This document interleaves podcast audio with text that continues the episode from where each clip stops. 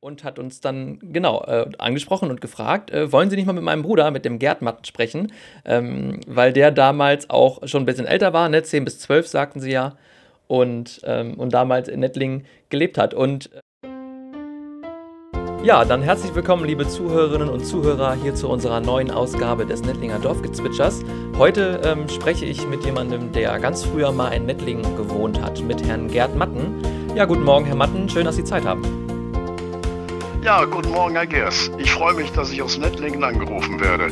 Das ist mir in den letzten Jahren oder überhaupt noch nie passiert, denn die äh, Kommunikation ging ja früher doch nicht per Telefon, aber auch die Gesprächspartner, die möglicherweise in Frage kämen, die gibt es auch zum Teil nicht mehr und ich habe auch keinen Kontakt mehr. Aber umso schöner, dass das heute, dass das heute klappt. Ähm, ja, ja, also vielleicht der, der Nachname Matten ähm, sagt dem einen oder anderen vielleicht in Nettlingen noch etwas. Ähm, aber vielleicht mögen Sie sich einfach kurz vorstellen, vielleicht, äh, wo Sie jetzt wohnen. Sie sagten ja, Sie wohnen nicht mehr in Nettlingen. Ähm, genau, wo wohnen Sie? Vielleicht auch, wie alt Sie sind. Das kann man vielleicht schon ein bisschen erahnen und ein bisschen raushören. Äh, aber wenn Sie sich kurz vorstellen, wäre das ganz schön. Ja, also äh, ich bin 87 Jahre alt und ich habe in Nettlingen gewohnt in der ganz schwierigen Zeit, als der Krieg zu Ende ging und der Neubeginn startete, das war 1944 bis 1946. Ich war zehn Jahre alt, als ich nach Nettlingen kam und bin mit zwölf wieder weggegangen. Ich habe also eine sehr schöne Zeit dort erlebt und ich bin also ganz, immer noch ganz äh, beeindruckt von den Nettlingern, wie freundlich die uns aufgenommen haben damals. Wir kamen ja aus einem aus einem äh, Kriegs, äh, ja, wie ich sagen, ein, nicht kriegszerstört, aber doch mit einigen Blessuren schon mhm. versehenen. Mhm. Unser Haus war zum Beispiel zerstört und wir lebten nur in zwei Zimmern. Und da war es also sehr schön, in Nettlingen die Ruhe wieder zu genießen, ohne Luftangriffe und ohne Alarm und sowas. Ja, ja. Und wo wohnen Sie jetzt? Ähm jetzt ja, achso, ja. Jetzt, äh, jetzt wohne ich in Langenberg. Das ist ein Ortsteil von Felbert am, äh, Süd, am Südrand des Ruhrgebietes, das beginnende Bergische Land. Wir haben etwas hügeliges Ge Gelände hier. Und äh, wir wohnen ja jetzt auch schon 30 Jahre oder 40 Jahre. Wir haben hier gebaut. Wir kamen von Essen hier rüber. Meine Heimat ist eigentlich Dienstlaken am Niederrhein. Von dort aus, von dort aus bin ich auch dann nach Nettlingen gekommen und in Dienstlaken haben wir auch den Herrn Loges kennengelernt, den Schmied aus Nettlingen. Der war während des Krieges als Soldat hier und meine Mutter hat den Kontakt immer behalten. Das war, glaube ich, von 1942 an.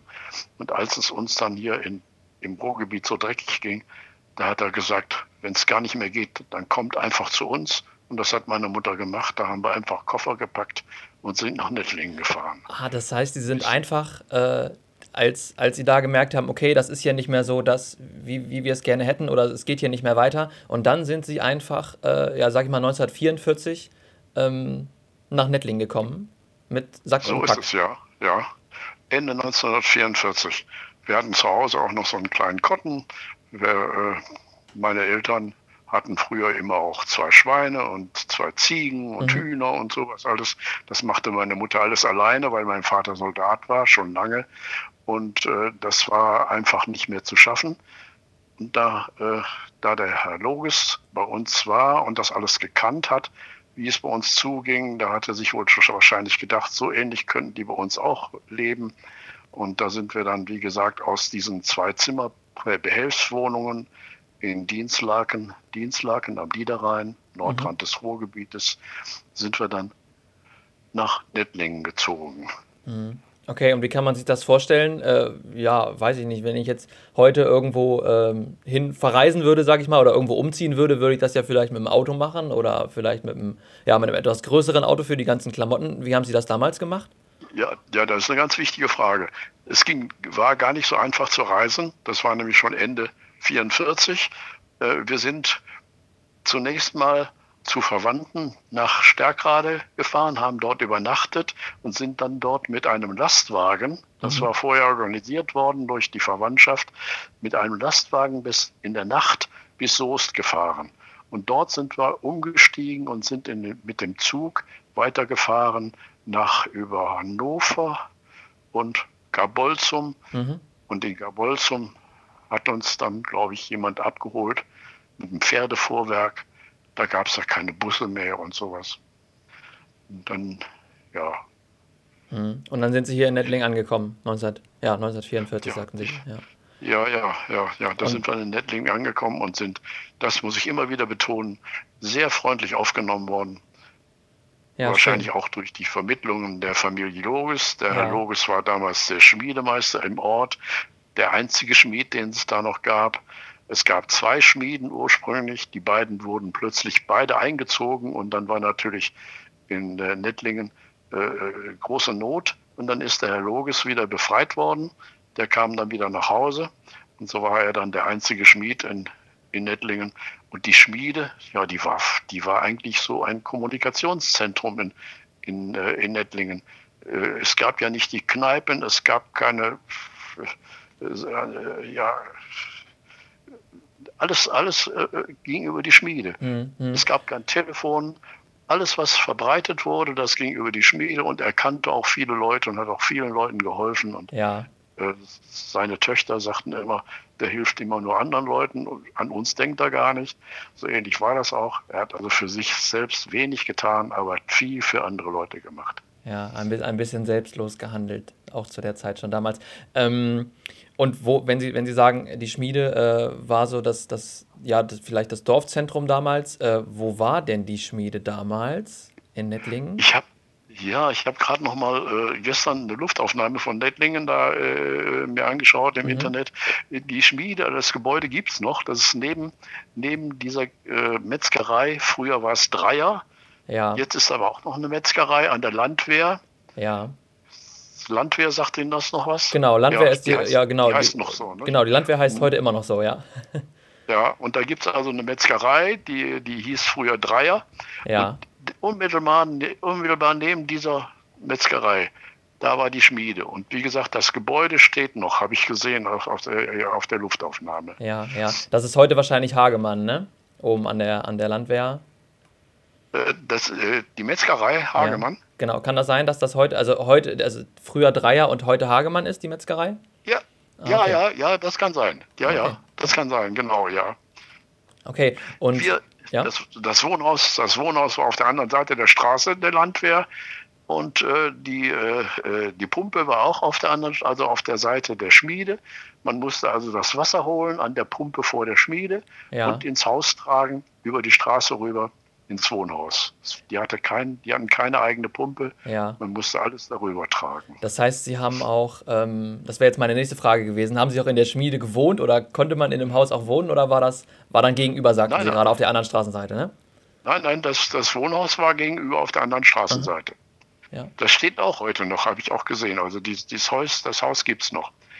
Ja. Da, ja. Da, wohnte, da wohnte die Familie Loges, die hatten zwei Töchter und äh, mit denen habe ich auch noch längere Verbindungen gehabt, beziehungsweise die haben also die Verbindung immer mit meiner Mutter aufrechterhalten. Ja. Beide sind inzwischen gestorben. Die äh, älteste Tochter war mit einem Kurmeier verheiratet. Kurmeier war zu der Zeit damals, als wir da waren, der Leiter der, der, der Sparkasse oder Darlehensbank, wie das hieß. Ja. Und die, die war damals in der Baddergasse. Mhm. Die heißt heute, glaube ich, auch anders. Das war so ein kleines Häuschen und da hatte er so eine äh, Spar- und Darlehenskasse oder so ähnlich hieß das. Ja. Die, und sie ist dann später die Schwiegertochter dort gewesen und der Kurmeier, der Sohn Kurmeier, hat dann auch diese, dieses Geschäft übernommen. Aha. Die andere Tochter hieß Brunhilde, die hat äh, einen Bauern geheiratet, die, die hatten einen großen Bauernhof auf der anderen vor, wie hieß das? Vor dem Dorfe, glaube ich, nannte man das so. Irgendwie auf der anderen Seite der Kirche. Ich ja, kann, genau, kann sein, dass es jetzt vielleicht hinterm Dorf heißt. Ähm, hinterm Dorf, jawohl. Ja, genau, ja. hinter der Kirche, ja, oder hinterm Dorf dann. Ja, ja, ja, ja, ja, ja. Und da gibt's, da gibt's, einen, da gab es damals einen großen Bauernhof und da äh, hat die eingeheiratet. Aha. Der kann das dann Lüwald, hieß das Lüwald? Ich, den Namen kriege ich nicht mehr zusammen. Aha, ja ja, es war, es war, ja, wo soll ich noch weiter? Genau, erzählen? wäre jetzt die nächste Frage äh, von, von meiner Seite. Sie haben ja gesagt, Sie haben ähm, gegenüber der Schmiede gewohnt, oben auf der Landwehr oder an der Landwehr. Und äh, ja. ich sag mal, wie, ja, wie haben Sie da gewohnt? Hatten Sie da durchaus irgendwie eigene Zimmer? Also war da so viel Platz vorhanden oder ja, haben irgendwie, haben, haben Sie zu fünft in einem Raum äh, gelebt oder geschlafen? Oder war, ich meine, auf dem Dorf ist ja vielleicht ein bisschen mehr Platz. Ähm, hat das, ja, wie hat das funktioniert damals? Ja, also äh, wir hatten ein Schlafzimmer mhm. im, im, im, Obergeschoss. Das war ein zweigeschossiges Haus. Und, äh, und im Erdgeschoss hatten wir so eine kleine Küche die war wahrscheinlich früher so eine Wirtschaftsküche, wo sie irgendwo Wäsche gekocht haben oder sowas. Ja. Da gab es jedenfalls auch eine Kochstelle, also ein Kamin. Und die hatte man uns dann zur Küche eingerichtet. War ein ganz schmales, ein ganz schmaler Raum, aber da haben wir eigentlich dann gewohnt. Und das Schlafzimmer war oben im ersten Obergeschoss. Und der Abend und ja, an sich die Zeit, die man so übrig hatte, die haben, die haben wir zusammen verbracht in, in den Wohn im Wohnzimmer der Familie Loges.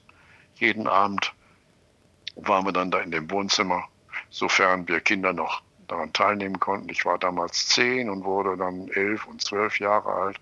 Mein Bruder, der war auch mit dabei, der war zwei Jahre jünger als ich.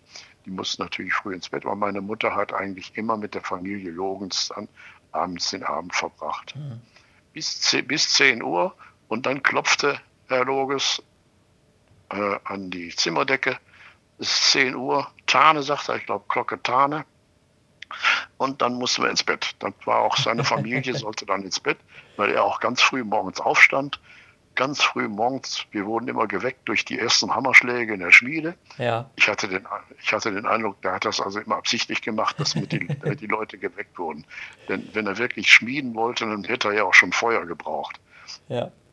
Ja, damit Aber das war, Dorf. Das gehörte einfach da. Genau, damit das Dorf morgens früh aufwacht. Äh, ja. Entweder hat der Hahn gekräht oder in der Schmiede wurde schon. ja, ja, ja, habe ich, also so habe ich das so in Erinnerung. Habe ich mir so ausgedacht. Hm. Ist das auch, ähm, ja, ist das auch eines der Sachen, die Ihnen äh, so aus Nettling Besonderes in Erinnerung geblieben ist? Also klar, die, dieses morgendliche Hämmern der Schmiede, das glaube ich gerne, dass einem das so, ähm, ja, dass einem das auf jeden Fall in Erinnerung bleibt. Gibt es noch etwas, sage ich mal, Besonderes, äh, was Sie aus der Zeit in Nettling mitgenommen haben? Ach, vieles. Das kann ich gar nicht alles hintereinander bringen. Ich habe es also so oft hier bei meiner Familie erzählt äh, und äh, die haben auch immer gerne zugehört, aber das waren natürlich alles so kleine Anekdötchen. Also zum Beispiel, ich habe gerade noch mal drüber nachgedacht. Ich bin damals 1944 im Winter, im Winter 1944 mit auf eine Fuchsjacht gegangen. Der, der, der Förster wohnte so schräg gegenüber, war damals Brauer auch an der Landwehr. Und äh, sein äh, Enkel, mit dem äh, war ich dann befreundet, der war allerdings ein Jahr älter als ich, ja. das war der Nene, der Nene Brauer. Nene hieß er deshalb, weil er in Argentinien geboren war. Er hatte den eigentlichen Namen Fritz, aber seine Mutter sagte immer Nene, weil die in Argentinien war wohl die Übersetzung des äh, Namens Fritz Nene. Aha. Und mit dem habe ich dann die Chance gehabt, als Zehnjähriger mit seinem Großvater auf die Fuchsjacht zu gehen. Es war so eine Treibjacht dahinter dem Foscher. Die, die Bäume waren stark verschneit. Wir haben uns da durchgekämpft. Ich als Zehnjähriger. Es war, es war beeindruckend. Und er hat auch dann einen Fuchs geschossen. Den hat er dann im Wald äh, äh, dem, das Fell über die Ohren gezogen. Ja. Außerdem hat er wohl auch noch ein Kaninchen oder einen Hasen geschossen, das weiß ich nicht mehr genau. Das, den kriegte dann einen, einer der Treiber, der älteren Treiber, die immer so dabei waren. Das war wohl üblich, dass ja. das, was er dann so geschossen hatte, dass das einer der Treiber kriegte. Okay, das, das heißt, Sie haben tatsächlich auch einen, einen, einen, Fuchs, einen Fuchs geschossen, beziehungsweise nicht Sie, sondern Ihr Freund, der damals mit dabei war. Äh, spannend, ja. Gibt es heute wahrscheinlich nicht mehr. Füchse sind ja irgendwie mittlerweile geschützt, ne? Ähm, aber damals sicher, also glaube ich sehr gerne, dass das ein sehr einschneidendes Erlebnis oder ein sehr, ähm, ja, ein Erlebnis, was man, was man auf jeden Fall noch lange in Erinnerung behält. Mhm. Ja, und dann waren viele andere Sachen da. Also ich, ein, ein, äh, eine Erinnerung habe ich noch an einen Sonntag, Mittag, da hielt plötzlich bei uns vor der Tür unsere Küche, unsere schmale Küche, die war direkt an der Straße. Da hielt ein Panzer oder also ein gepanzertes Fahrzeug der Amerikaner. Sonst kam da gar nichts mehr durch, kein Fahrzeug und nichts. Hielt direkt bei uns vor der Tür, die hatten eine Kanone oben drauf und die stiegen aus, die Soldaten, waren Schwarzer dabei und kamen zu uns ins Haus. Da, wir waren ganz erschreckt, wir wussten gar nicht, was wir machen sollten. Die, äh, die Frauen im Haus, also die Frau Loges und, und die beiden Töchter, die sind irgendwie durch Hintertüren, sind die rausgelaufen zu Nachbarn und er als strammer, äh, äh, ja, wie soll ich sagen, als Haus, Hausherr mhm. ist stehen geblieben und hat, hat die dann empfangen und hat sie sozusagen gefragt, was wollt er denn? Und da hatten sie gesagt, sie wollten essen, wollten was zu essen haben. Und dann hat er gerufen, Else, mach was zu essen. Hier, die Leute, die wollen ja zu essen bei uns. Und dann ist sie gekommen, die Else, und dann wollte die irgendwas machen. Dann haben die aber abgewinkt, haben gesagt, nein, wir wollen uns nur gemütlich hier hinsetzen in die Küche. Die hatten so eine große Küche mit so einer Eckbank. Und da, da haben sie alles rausgeholt aus ihrem Panzer. Das musste nur ein bisschen warm gemacht werden und aufbereitet werden. Die hatten keine Lust, auf dem Panzer zu, äh, Mittag zu essen. Ah. Die haben dann in der Küche dort gesessen. Es war, und nachher, nachher haben sie natürlich alles das, was sie nicht mehr gegessen hatten, haben sie stehen und liegen lassen. Da habe ich zum ersten Mal dieses weiße Brot gesehen, Aha. was die Amerikaner hatten. Das kannten wir ja gar nicht. Wir hatten zwar das Weißbrot, aber das war ja nicht so weiß, wie das der, wie die Amerikaner das hatten. Ja, und dann kam natürlich, als, das, als sie wieder weggefahren waren mit ihrem gepanzerten Fahrzeug, da kamen dann die Nachbarn so langsam angeschlichen und so, was war das denn und so und äh, ja, das war dann, das war dann ein Ereignis. Ja, ja aber da hatten Sie schon, aber Sie sagten ja am Anfang schon irgendwie, äh, dass, dass, Sie Angst hatten, ne? oder dass, dass im Haus dann irgendwie Angst herrschte, als da auf einmal der, der Panzer vor der Tür stand. Äh, ja, Sie, ja. Ja, ja, ja, ja, ja, ja, sicher, sicher. Wir hatten Angst, ja. Mhm. Aber wir haben uns, wir zum Beispiel, wir haben uns ruhig verhalten, sind in unserer Küche sitzen geblieben, haben mhm. der Dinge, äh, haben die Dinge auch uns zukommen lassen. Mhm. Aber konnten die, konnten die damals eigentlich, alles. ging das alles auf Englisch oder konnten die Deutsch oder wie hat man sich verständigt oder mit, mit Händen und Füßen? Mit Händen und Füßen. Mit Händen und Füßen. Ja, wenn es funktioniert. Konnte, wer konnte schon Englisch? Ja. Also das Einzige, was ich mich erinnern kann, der Nene, von dem ich schon gesprochen hatte, der war ein Jahr oder zwei Jahre älter, der war schon in der Sechsta gewesen, in Hildesheim, hatte mhm. da irgendwo so ein paar Brocken Englisch mitgekriegt. Ja. Und der konnte dann sagen, have your chocolate. Und dann sind wir dann häufig dann zu den Amerikanern, wenn sie sich, wenn sie irgendwo auftauchten, haben wir das dann angebracht. Ja. Aber ansonsten hatten wir keine Ahnung. Wir wussten ja, wir hatten, wir hatten keinen fremden Menschen gesehen. Hat es funktioniert mit der Schokolade oder hatten Sie nichts Ach, dabei? Das weiß, ich, das weiß, ich, im Moment nicht mehr ganz genau. Also das, äh, ja. Also an sich waren ja, da kamen nicht viele Leute durch, nicht viele Amerikaner auch. Ja. Irgendwann, irgendwann fuhren da mal so Fahrzeuge durch im Grunde genommen war das wohl auch nur so ein Gerede, dass er sagte, wenn die Amerikaner jetzt kommen, dann sage ich das oder so. Ne? Okay, ja. Ach ja, ein Erlebnis noch wieder, Kontakt mit den Amerikanern hatten wir. Wir, äh, wir mussten dann alle äh, Waffen abgeben. Es war irgend so ein Rundruf gekommen, äh, alle Waffen mussten abgegeben werden. Und ja. zwar beim Bürgermeister. Und äh, unser, unser, unser äh, Albert Loges, der war ja bei der Feuerwehr und beim Volkssturm und was die alles so da, dazu aufgestellt hatten, noch so, so kurz vor Kriegsende. Und da hat er auch ein paar Gewehre zu Hause gehabt, um dann den Volkssturm dann auszurüsten oder sowas. Und diese paar Gewehre, die er da hatte, die hat er dann auch pflichtgemäß abgegeben. Und er hat ausgesucht, wir, seine Tochter Editha und ich, wir mussten die dann zum Bürgermeister bringen. Und wir waren die größten Angsthasen im Haus. Das weiß ich noch ganz genau. Und dann mussten wir beide, mussten dann die Gewehre dann über die Landwehr zu Fuß darüber bringen bis zum Bürgermeister. Da sagte sie, wenn wir jetzt aber einen Amerikaner sehen, schmeißen wir die Gewehre sofort dahin. Nicht? Und dann, ich weiß nicht mehr, wie es ausgegangen ist. Ein, eine Erinnerung auch noch mit den Amerikanern hatten wir folgendermaßen. Durch die Wälder zogen häufig Soldaten, die so auf dem Rückzug waren. Da haben wir oft Stellen gefunden, wo die sich dann da entwaffnet hatten, hatten ihre ihre äh, Uniform weggeworfen, weil sie von den Bauern wohl irgendwelche Zivilsachen bekommen hatten. Und solche Stellen haben wir oft gefunden im Wald und haben die dann durchsucht. Es waren aber leider nie Waffen dabei. Und da hätten wir ja so gerne mal so eine Pistole gefunden. Es war mhm. aber nicht. Ja, ja. Irgendwann haben wir dann haben wir dann eine Gasmaske gefunden. Die gab es in so, in so Metallröhren. Und da haben wir gedacht, ja, wenn wir die jetzt abgeben bei, bei, bei, bei den Amerikanern, dann kriegen wir bestimmt was. Und dann sind wir da hingezogen mit dieser Gasmaske unterm Arm, der Nene und ich. Und sofort, als wir in, die, in den Raum kamen, wo die amerikanische Kommandatur war, kam uns sofort ein Amerikaner entgegen. Ich glaube, das war ein Schwarzer. Jedenfalls war er sehr beeindruckend für uns. Und, ja, und vor lauter Schreck stellt der Nene sich gerade hin und sagt Heil Hitler. Oh. Das war so üblich. Man hat eigentlich immer bei jeder Gelegenheit, wenn man sich irgendwie begrüßt, hat man Heil Hitler, Heil Hitler gesagt. Und da habe ich gedacht, jetzt ist es vorbei, jetzt werden wir abgeführt oder so. Und dann sind wir sofort, haben die Gasmaske liegen lassen und sofort weggerannt. Und ich glaube, der Amerikaner hat das überhaupt nicht verstanden. Äh, äh, Aber es, das war, war so eine Begegnung da, ja. Ja, ja. Okay. Ähm, und Sie hatten jetzt ja gerade ein bisschen davon berichtet, äh, was so Ereignisse und Erlebnisse waren ähm, in Nettlingen, die Ihnen in Erinnerung geblieben sind. Ähm, und da wollte ich einfach nur noch mal kurz zwischendurch fragen, also das ist aber kein Tabuthema oder sowas bei Ihnen in der Familie, sondern Sie haben schon, haben Sie ja vorhin, glaube ich, auch erzählt, dass Sie sowas dann auch erzählt haben und davon berichtet haben, wie es damals war. Oder genau. Na, das war, das war immer, das, da haben die Leute immer gerne zugehört. Hat meine, meine Frau noch gesagt in diesen Tagen.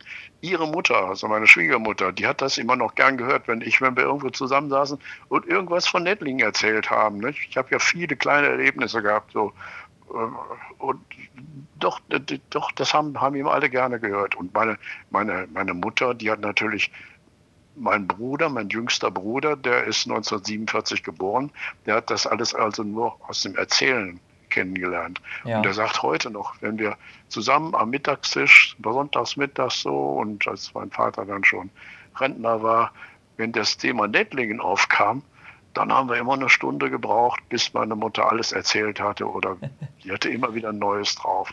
Er kennt auch sehr vieles auch nur vom Erzählen her. Ne? Aber es ist doch schön, wenn man solche Geschichten dann irgendwie weitergeben kann.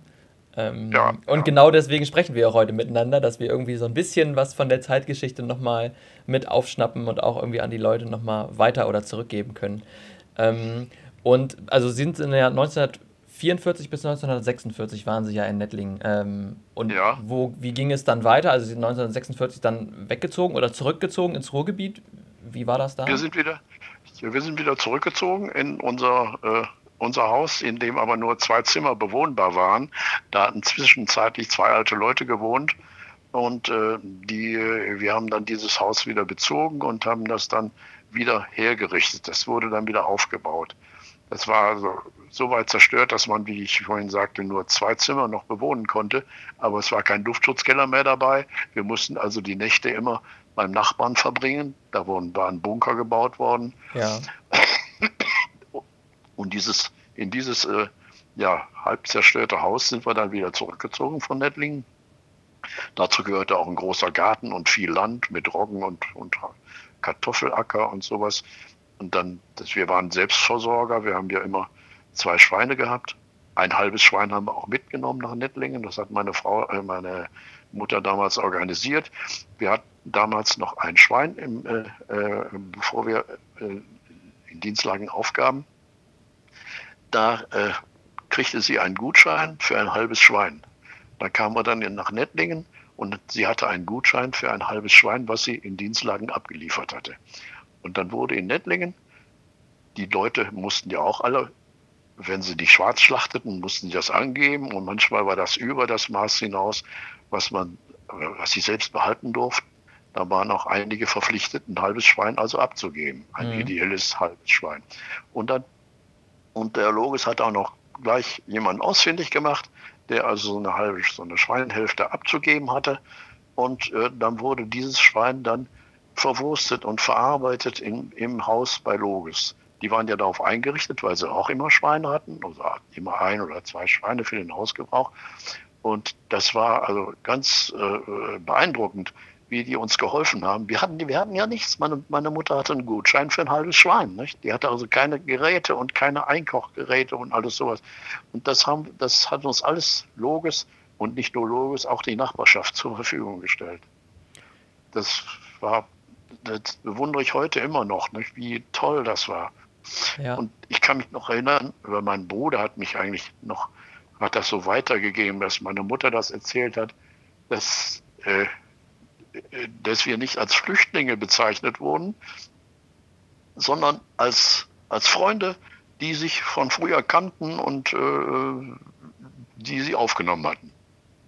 Ja, schön, dass man dann so, ne, dass man nicht irgendwie als, als Fremder oder als Flüchtling angesehen wird, sondern als, ähm, ja, dass, dass man aufgenommen wird und dass einem auch Unterstützung ähm, angeboten wird, was ja damals für sie ganz ja. existenziell war, weil ohne Unterstützung, ne, ohne irgendwie Hilfe ja. ähm, hätte es ja nicht funktioniert. Ja. ja, man muss natürlich auch dazu sagen, dass die Leute, äh, wenn die Flüchtlinge aufnahmen, insbesondere äh, Ausgebombte aus Hildesheim, denn Nettlingen war vorgesehen für äh, aus, in, für möglicherweise ausgebombte Leute aus Hildesheim. Ja. Wir haben, ja, wir haben ja nachher auch noch die Zerstörung Hildesheims miterlebt. Ich habe sie selbst persönlich, die sind am Tag angegriffen worden, Hildesheim brannte. Ich habe es gesehen, wie die Rauchwolken über Hildesheim hochstiegen. Und dann kam, dann kamen die Ausgebombten aus Hildesheim dann dahin. Das war so vorgesehen. Mhm. Die, Leute, die Leute, die die aufnahmen, bekamen auch eine gewisse Unterstützung. Aber das fiel bei uns eigentlich alles weg, denn wir waren ja aus freien Stücken dahin gekommen. Ja. Wir waren nicht um ausgewiesen oder, oder Notunterkunft zugewiesene, sondern die waren, äh, die Logis haben Freunde aufgenommen, ja, und das sind sie selbst schuld, jetzt müssen sie damit klarkommen. Nicht? Hm. Und das haben die, das haben die Leute, die, die Verwandten und die Nachbarn, haben das also kolossal unterstützt. Ich kann mich auch erinnern, als dann, wir hatten ja, also ich sagte schon mal, wir hatten nichts. Da wurde dann auch Schlitten gefahren. Am Eiskeller haben wir Schlitten gefahren und fuhren dann da durch den Park bis auf den, den Teich hinaus. Ja. Ich weiß nicht, ob das heute noch so ist. Es gibt Schloss, heute, also den, den Park so gibt, es, gibt es noch auf jeden Fall, den, den Teich auch noch so in Teilen, aber es gibt jetzt mittlerweile, also da wurde ja dann mal eine Grundschule gebaut und so. Ähm, und seitdem ja. gibt es da auch tatsächlich einen Rodelberg und da ist, also nicht zum, zum Schlittenfahren. Und da ist auch im Winter, wenn Schnee liegt, immer äh, der Bär los. Ähm, wenn, oh, der ja. erst, wenn der erste Schnee ein bisschen liegt und man kann Schlitten fahren, fährt da ganz Nettling, fährt auf dem ja. Rodelberg. Auch wenn er nicht groß ah, ist, ja. aber er wird auf jeden Fall gut genutzt.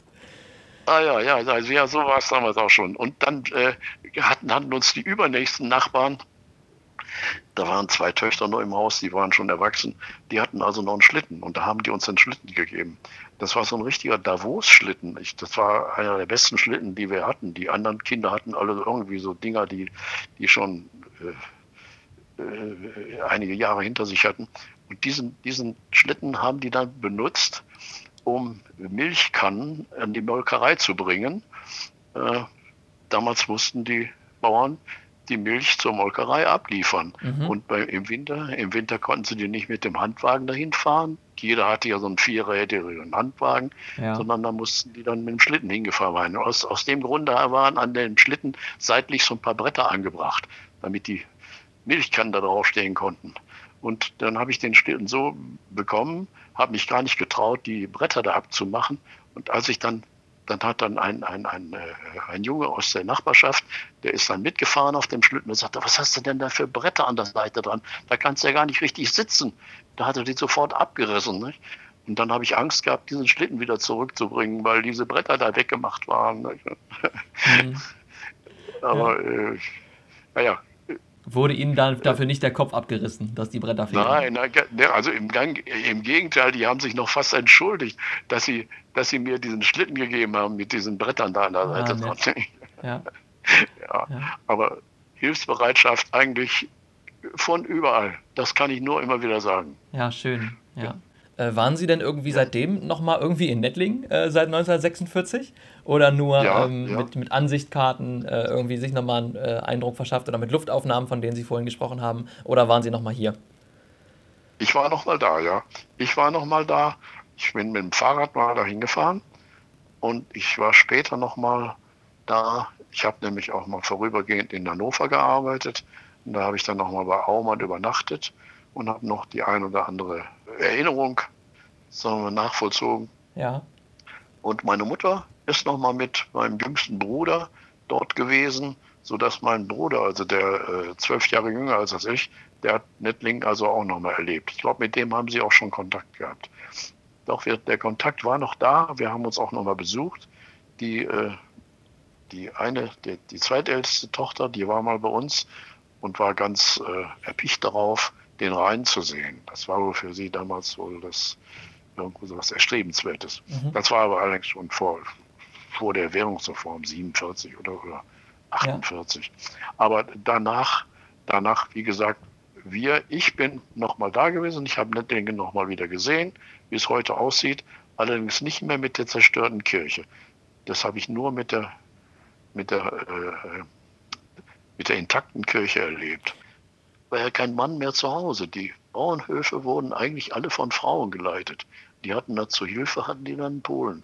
Mhm. Das ist übrigens auch noch ein besonderer Eindruck gewesen, den ich immer so mitbekommen habe. Wenn heute man darüber redet, dass die Frauen zurückgedrängt werden oder vielleicht nicht alles mitmachen dürfen oder äh, da die, die Bauernhöfe wurden fast durchgängig von Frauen geleitet. Mit allem, was dazugehörte, mit der Milchwirtschaft und mit, der, mit dem Ackerbau. Die Männer waren Soldat. Mhm. Das, das kann man, ich finde, das wird heute gar nicht mehr genügend berücksichtigt. Mhm. Hier bei uns zu Hause, wo wir herkamen vom Niederrhein, da gab es Schaffnerinnen oder, oder äh, Funk, die, Flakhelferinnen und sowas. Aber dass da so ganze Wirtschaften, so muss man ja einen Bauernhof, Bauernhof ansehen, ja. dass ganze Wirtschaften von Frauen geleitet wurden, das habe ich eigentlich da nur so erlebt. Ja. In Nettlingen. Geschichten hätte ich noch zuhauf. Ich habe auch zwischendurch nochmal an das Schwimmbad gedacht. Es war ja damals ja auch so eine gewisse Zeit, als dann äh, die Sache, die, die, äh, der Krieg zu Ende ging und das Schwimmbad wieder in Betrieb ging. Ja. Da waren wir ja auch die Ersten, die dann da dieses Schwimmbad wieder benutzten, nicht zwischen Dingelbe und Nettlingen. Ja. Wo war schon ein Schwimmbad? Das war ja eigentlich das, ne, in das Nettlinger Schwimmbad, war schon eine Ausnahme in der ganzen Gegend. Und der, der Bademeister, der Tönnies, der war ein Nachbar von uns. Und wir hatten damals viel Kontakt. Wir sind gerne in das Schwimmbad gegangen äh, ja, wir hatten noch nicht mal eine richtige Badehose. Ich hatte so, so eine Turnhose, aber äh, äh, da musste ich mir da so einen Lederriemen drum machen, damit die nicht so unbedingt ausrutschten. Schwimmen konnten wir noch nicht. Ja. Aber die ersten, die ersten Erfolge so des, des Beginnens, die habe ich dann da erlebt, nicht? In, der, in dem Klunkauwasser da in, der, äh, in dem Schwimmbad. Das war ja, das war ja die aufgestaute Klunkau da. Nicht? Ja. Das Wasser war auch entsprechend, da waren auch die Frösche mit drin und sowas alles. Nicht? Ja, so, schön. aber jetzt äh, äh, fangen Sie ruhig an mit Ihren Fragen. Da. Okay.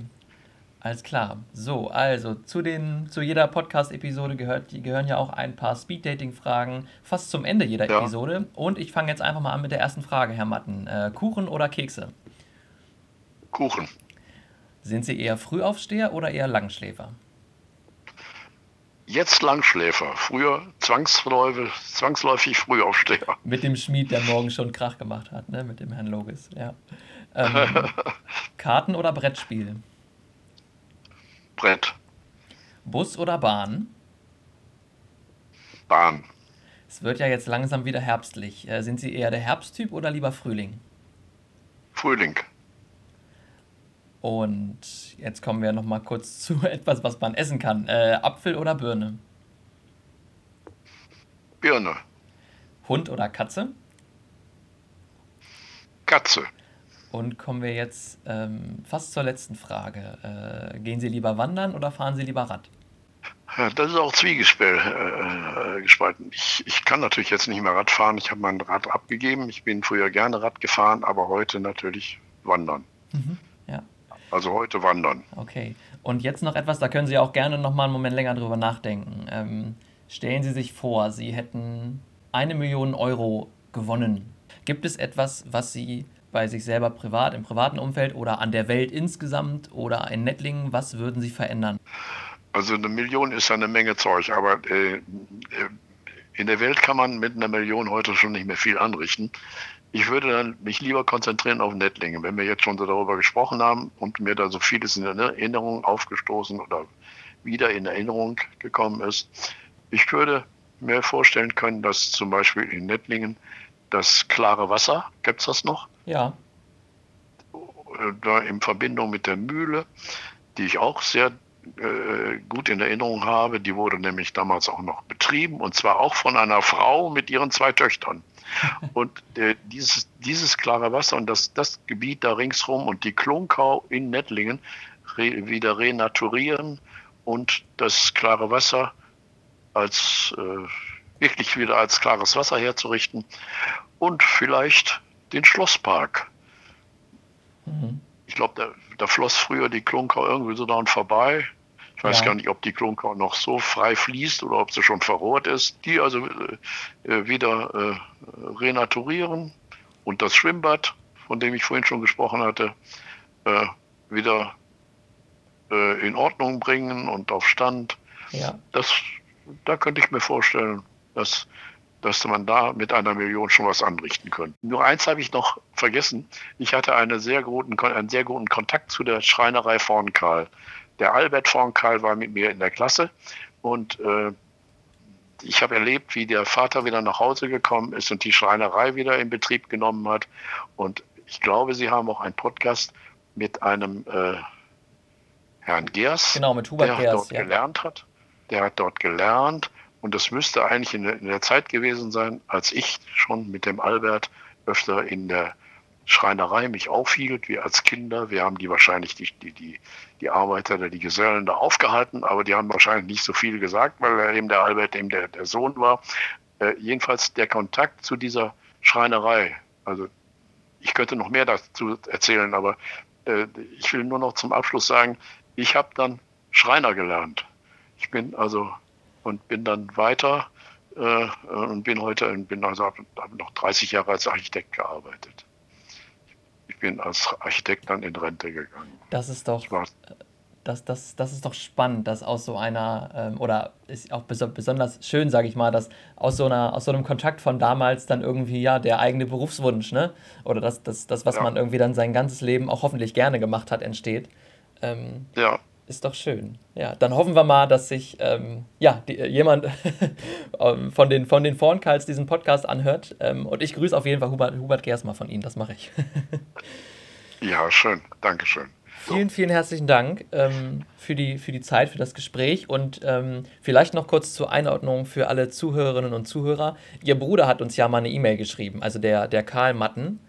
Ähm, ja. Der hat uns ja eine E-Mail geschrieben an, an unsere E-Mail-Adresse an info at 1000jahrenettlingen.de.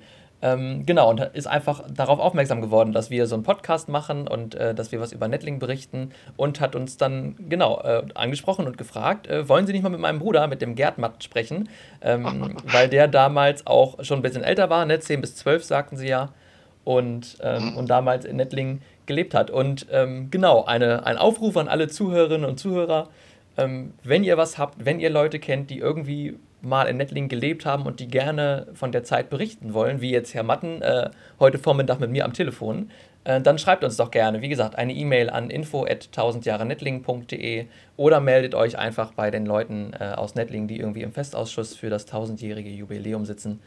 Ähm, Genau, das wäre doch wunderbar. Und dann haben wir vielleicht noch öfter solche Gespräche wie heute, heute Vormittag ähm, ja, mit Gerd Matten.